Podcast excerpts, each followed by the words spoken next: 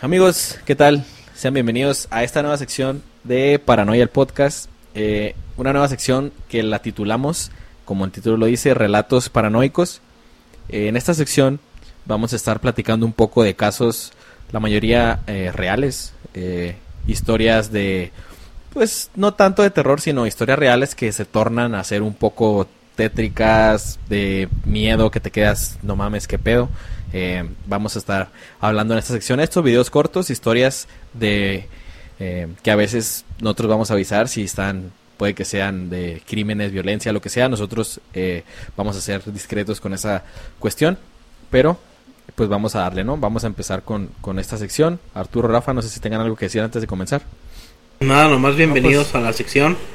Esperemos les guste este nuevo tipo de formato. Serán videos cortos que estaremos subiendo también semana a semana pues como, como dijo Alfonso, sobre crímenes, sobre historias de terror quizás, pero un poco más enfocadas a, lo, a la realidad. Y pues nada, emocionado de compartir igual con ustedes este proyecto, ansioso, y pues esperemos que que nos quede chingón. Así es. Entonces. Y que les guste a la gente, sobre todo. Sí, claro que sí. Te gustan, si a ti que me estás viendo te gustan los relatos, como ya comentamos, paranormales, casos reales sobre personas locas, sobre personas con eh, capacidades, o perdón, discapacidades mentales, cosas así. Entonces aquí vamos a hablar mucho de eso, además de contar de repente historias mm, de terror, eh, a lo mejor ficción, pero igual aquí se va a ver de todo eso un poco, ¿no? Eh, nuestra primera historia que traemos a continuación para ustedes es una historia de un ruso, eh, un ruso llamado Anatoly Moskvin, eh, el cual, bueno, les voy a hacer una breve introducción a, a lo que era esta persona. Este es un, fue uno de los crímenes, cometió un crimen esta persona, de los crímenes más perturbadores, ¿no? En la historia de que sacudió Rusia por completo. Este Anthony, Anatoly, perdón, Moskvin, era un profesor universitario de historia mm, que era considerado entre sus colegas, entre su gente que, la eh, que lo conocía, pues un genio, ¿no? Era considerado un genio. Era autodidacta, era experto en lingüística, era doctor en cultura celta, políglota, hablaba tres idiomas y fue autor de diversos libros muy famosos en, Rusia, ¿no? Libros, ensayos y, eh, artículos, ¿no? Que él hacía, entonces se le consideraba pues un genio entre sus, sus conocidos, su círculo de colegas. Pero tenía un lado oscuro, pues que nadie sabía, ¿no? O sea, que, tenía una segunda vida, una vida secreta. Eh, esta persona se dedica, vivía con sus padres, pues no, tenía antecedentes de que no fumaba, no bebía y supuestamente dicen pues también fue virgen toda su vida, ¿no? Igual un dato que viene ahí de esta persona como para entender un poco más de que esta persona era muy reservada y tenía muy poca vida social, ¿no? Eh, eh, ningún amigo, ningún conocido de esta persona, eh, bueno, más bien sus amigos, sus personas confirmaban que era pues un sujeto común, ¿no? O sea, cualquier sujeto reservado, pero igual cualquier sujeto. Eh, este, esta persona era también capaz de memorizar datos históricos, capacidad de memorizar cualquier cosa, ¿no? Igual detalles en las historias, él las memorizaba. Él trabajaba, él se dedicaba a ir a los cementerios a hacer estudios por qué moría la gente, eh, por, qué había, perdón, por había muerto esa gente y también eh, calcular el nivel de, descomposición de los cuerpos, cuánto tiempo llevaba ya en descomposición y todo eso. Igual, tenía eh, rituales, él era famoso de los rituales, ocultismo, muerte y folclore de, Europa, ¿no? Era, era su tema de estudio, básicamente, que él hacía todo eso. Y estudió y trabajó en la Universidad Estatal de, de Moscú. Entonces, durante esta investigación que estaba o que hizo, Mosvin recorrió alrededor de 752 cementerios, almacenando y recopilando todo tipo de datos de, de su investigación. Apuntaba nombres de las personas, causa de muerte, entre otros datos. Pasaba literalmente las noches sin dormir eh, entre las tumbas. O sea, algo que no cualquiera podría atreverse a hacer. Muy difícil de soportar, ¿no? Sí, es, es un ambiente pesado en los, cementerios y más de noche. Y solo. Entonces, Y solo, claro. O sea, necesita sus. Su agalla, ¿no? Tener agallas Su- para empezar, para poder Sí, estar claro. ahí. Agalla, valentía, si quieres llamarlo. O un poco de estupidez, ¿no? Sí. Entonces se la pasaba recorriendo las inmediaciones de los cementerios. Y por esta razón, que obviamente como nosotros lo notamos como algo creepy, también lo notó la policía. Entonces la policía empezó a seguir, a seguir sus pasos, como a investigarlo para ver qué tramaba este, este personaje. En 2011 las autoridades de la ciudad rusa Nizhny Novgorod, espero que se diga así, Sí, es una ciudad rusa. experimentaron eh, mucho, mucho vandalismo, como que empezó a aumentar el vandalismo en los cementerios. Eh, todas las semanas aparecían eh, turba- tumbas perdón, eh, destruidas, algunas saqueadas, sin ningún vínculo aparente entre cada una de ellas. Las autoridades contactaron eh, al profesor Anatoly para que les ayudara con la investigación. Pero cuando un día eh, la policía lo visitó en su casa, eh, quedó bastante sorprendida, ¿no? Como no, no se podrían esperar lo que se encontraron ahí. Lo que ellos contrataron como al experto en el tema de los, de los cementerios, en realidad era el perpetrador de un juego muy macabro. Eh, lo que se encontraron los policías en su casa fueron cuerpos mom- momificados de 26 niñas que el profe- profesor había vestido como muñecas y con las cuales conversaba diariamente como si estuvieran vivas. O sea que tenía como su... Colección. Como su fetiche también, ¿no? Vaya, no sé cómo llamarlo, su, su colección de amigos o amigas ahí en su casa. Que eran todas estas niñas y niños que había eh, desenterrado, desecrado de las tumbas y llevárselos a su casa para tenerlas como muñecas, muñecos. Entonces, los policías eh, estimaron que sería responsable del saqueo de alrededor de 150 tumbas alrededor de los cementerios de la ciudad rusa, eh, de los que encontró trozos y placas en su casa. Se encontraron trozos y placas se los llevaba, ¿no? Entonces lo que saqueaba Claro. se lo llevaba a su casa. como trofeos, quiero Sí. suponer. Eh, hallaron instrucciones para confeccionar a las muñecas, o sea, mapas de los cementerios, fotografías, videos de las tumbas abiertas y cuerpos desenterrados. Eh, entonces en los tribunales, Moskvin argumentó que sentía pena por los niños muertos y creía que podían ser devueltos a la vida mediante la ciencia y la magia negra. El profesor explicó que ponía sus cuerpos eh, dentro de las muñecas para darles una apariencia más atractiva. Eh, que no se vieran sus, cuerpos debilitados. eh, de modo que para él fuera como si los retornara a la vida. Sostuvo que siempre quiso tener hijos, negó cualquier atracción sexual hacia las muñecas, según él no era ninguna especie de filia o algo raro eh, hacia las muñecas. Y explicó que las trataba como si fueran sus propias hijas. Les cantaba canciones, miraba con ella caricaturas, eh, películas, incluso hasta les festejaba cumpleaños como haría cualquier padre con, con su hija. Entonces, ante la corte, Mosvin admit- admitió haber secuestrado alrededor de 44 cuerpos de niñas entre 13 y 12 años. Los médicos forenses le diagnosticaron esquizofrenia, por lo que la justicia lo declaró inimputable y lo enviaron a una clínica psiquiatra. Eh, sin embargo, antes de que terminara el juicio, dejó un mensaje bastante escalofriante para que los padres de sus víctimas eh, los pudieran ver, que decía, Ustedes abandonaron a sus niñas en el frío. Yo las llevé a mi casa y les di cobijo. Este güey estaba loco. Loco. Ah,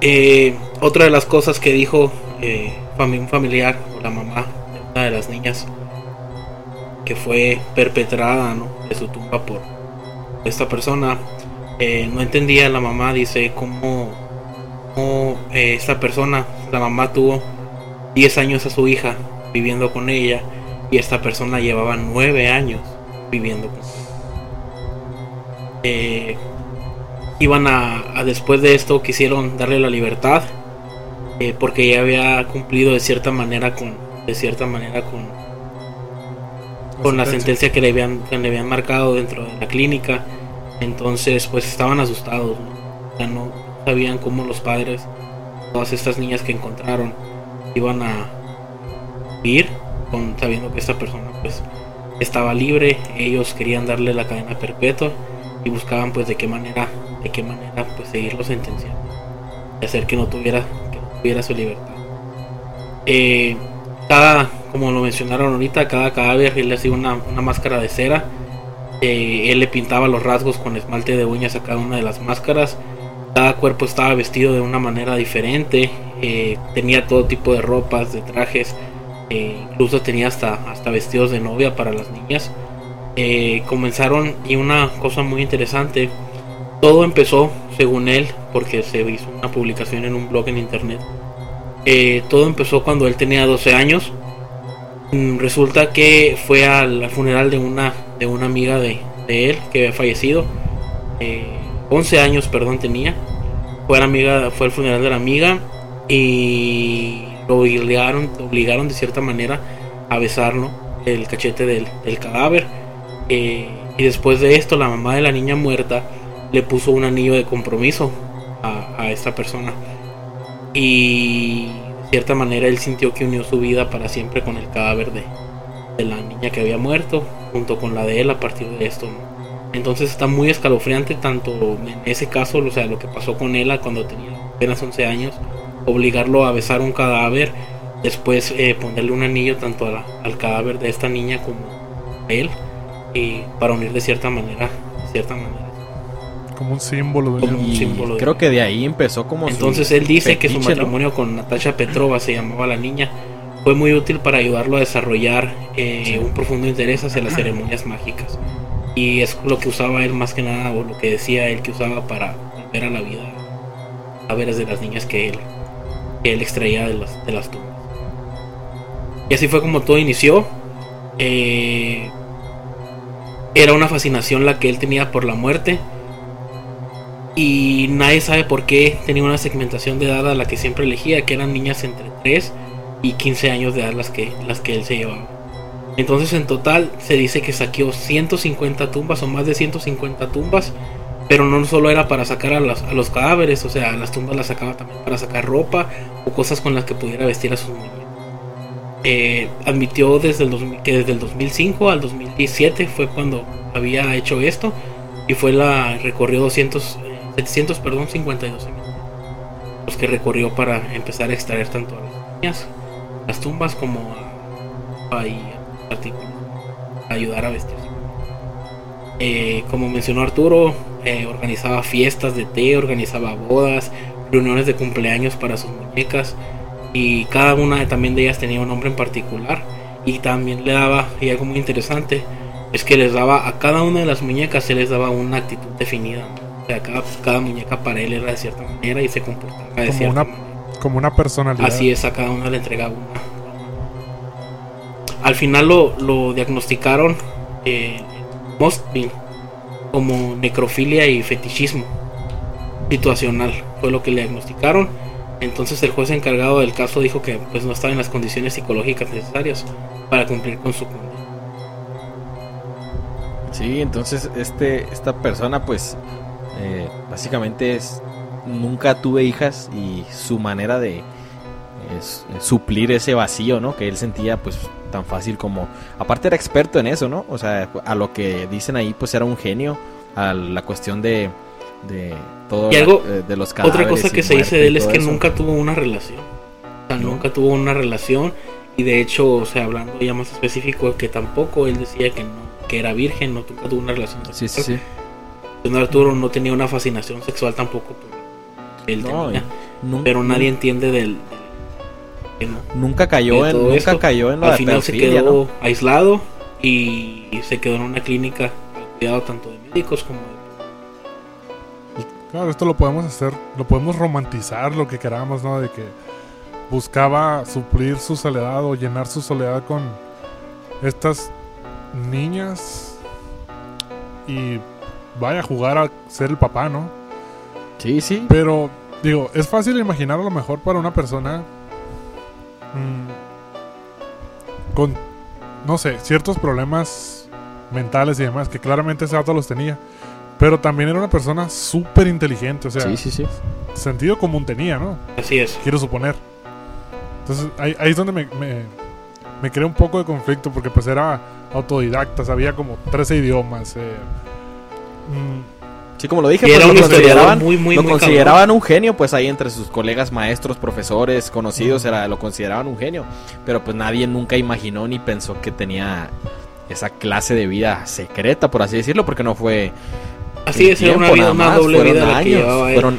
Y años como dice el. Arturo, eso no. Mucha gente lo romantizaba, de hecho, porque se, se barrían de cierta manera con la idea de que realmente no mataba a nadie, sino se robaba un cadáver y, y tampoco les hacía nada, solo las tenía como de colección. Pero de igual manera, yo creo que está muy pasado de lanza que. Sí, o sea, este tipo de cosas. muy- Así no haya matado a nadie, Sí, sí, eh, o sea, no tiene nadie por qué perpetuar una tumba. O sea, y ahí Pues está, llevárselo y está secuestrar canijo, cadáveres y porque volverlos, momificarlos y volverlos. el juez está ya, está- ser el juez ahí está muy difícil porque imagínate que de qué lo acusas. O sea, obviamente estás entrando en propiedad privada y sacando y todo eso, pero pues el cadáver pues según eso es, del- es delito federal, ¿no? Sí. Meterse en Sí. los panteones y desecrar tumbas y demás. sí, Sí, sí, ese es delito O sea, federal. los juzgan por esa parte, por esa parte es juzgado, pero está la otra parte, la parte enfermiza, si por verlo así, ¿no? De, de también Pues es que ya con la parte enfermiza es cuando ya entran ahora sí y por lo que lo realmente lo juzgaron, que es donde ya entra lo, lo psicológico. y- Sí, más por eso lo mandaron al, hospital psiquiátrico, sí, sí, sí. Sí, que es la necrofilia y el fetichismo, porque aclaremos que la necrofilia no es precisamente tener relaciones sexuales con un muerto. Es una, es una que- afición por, por cadáveres en Exacto. general. Exacto. Sí, o sea, y él, y él, Entonces ahí está como el, el delito más, más sí, grave. y él nunca cayó en, en, en pedofilia, ¿no? Porque eh, dicen que, que no, no tenía ninguna atracción sexual por, por los cadáveres ni por las muñecas ya cuando las hacía. O sea, realmente él era más un algo, algo sentimental que se tornaba enfermo, ¿no? O sea, de, de, de Pero pues a- algo tendrá de, de eso porque eran niñas Ajá, de sí, sí, sí. tres, entre 3 y 15 años, ¿no? Entonces, Sí, también por ahí algo de haber sí, pues como chisqueado. él decía que por las veía como sus hijas, ¿no? Que es lo, lo que decían ahí que que él era el papá, y de ¿no? que estaba ellas. mal, estaba muy, De- muy- muy Sí, mal. claro. O sea, llegar a ese punto, ¿no? O sea, mejor ve y adopta a alguien porque eso está... Ahora imagínate los pobres padres, ¿no? No, sí, ¿qué habrán sentido los papás? Y no fue como te digo, como no fueron meses, fueron que las tuvo durante años. Entonces, años. saber el papá, sabes que mi hija, aparte que ya falleció, ahora están eh, perturbando su, su descanso, o sea, ahora la tienen acá y él lo miraba como lo contrario, o sea, él les daba la vida, continuaba, o sea, la vida después de la muerte y él las cuidaba y él les daba Y esa... ahora imagínate la escena de entrar a su casa y no creo que haya olido muy bonito su hogar y, y creo que vivía con sus papás, ¿no? Todo ese tiempo. Entonces, Sí, sí, sí. Y quién sabe cómo pudo ocultarlo a sus papás en algún sótano o algo. Eso no lo especifican, pero. no creo que puedas ocultar eso, digo. A lo mejor también había complic- complicidad, así Sí, es. sí, sí. complicidad, exacto. Sí, entonces este es, es una historia muy, muy macabra, ¿no? O sea, el hecho de pensar que alguien puede llegar a hacer eso y hay, y no esto es, esto es algo leve, ¿no? Comparado con gente que hace otras cosas peores. Pues aquí, pero aquí Pero- también nos damos un poco de cuenta de cómo la de cómo la realidad siempre supera la ficción, ¿no? sí, sí, sí. Eh, claro. No estamos hablando de, de un caso inventado, ni estamos hablando ni platicando una película, estamos No. hablando de algo que sucedió. Sí, esto pasó en Rusia en el 2011, ¿no? Esto sí es real, lo Así pueden es. buscar. Así nada más. Bueno, en el 2011 lo cacharon, ¿no? Sí, Ya tendría pero pasó años años, ¿no? Desde el 2005, dicen. esas Así es. Sí, buscan así como en, en- en Google pueden buscar como Anatoly Moskvin y luego luego les va a aparecer la, la historia de esta persona, varios artículos que han salido, varios periódicos, noticieros que, sacaron esta noticia y pues nada es inventado, ¿no? Todo es, verídico y, y como les digo, parece sacado de película de terror, este, porque él está muy, muy canijo, ¿no? Está muy difícil de asimilar, ¿no? O sea, en su momento las personas que escucharon esta noticia fue como de, me imagino yo como de que, ¿qué pedo? O sea, los papás fueron lo peor haber escuchado eso, entonces sí está muy, muy, muy canijo. No, no, no, no puedo imaginarlo. No, No, no. Así es. No, no, no. me gustaría. Pues entonces, pues esta fue la historia del día de hoy. Espero que les haya gustado. Este, si les gustan este tipo de, de temas, de historias, eh, pues aquí los van a tener con nosotros, los vamos a platicar, este, siempre de la manera más práctica y, concisa para que ustedes lo entiendan y, si gustan investigar más por su parte, adelante. Eh, nosotros, en este caso es historia real, ¿no? Eh, verídica. Cuando, los, cuando no lo sea, pues también podremos decirlo sin problema. Nosotros no vamos a inventar absolutamente nada. Este, y pues, algo que agregar, compañeros.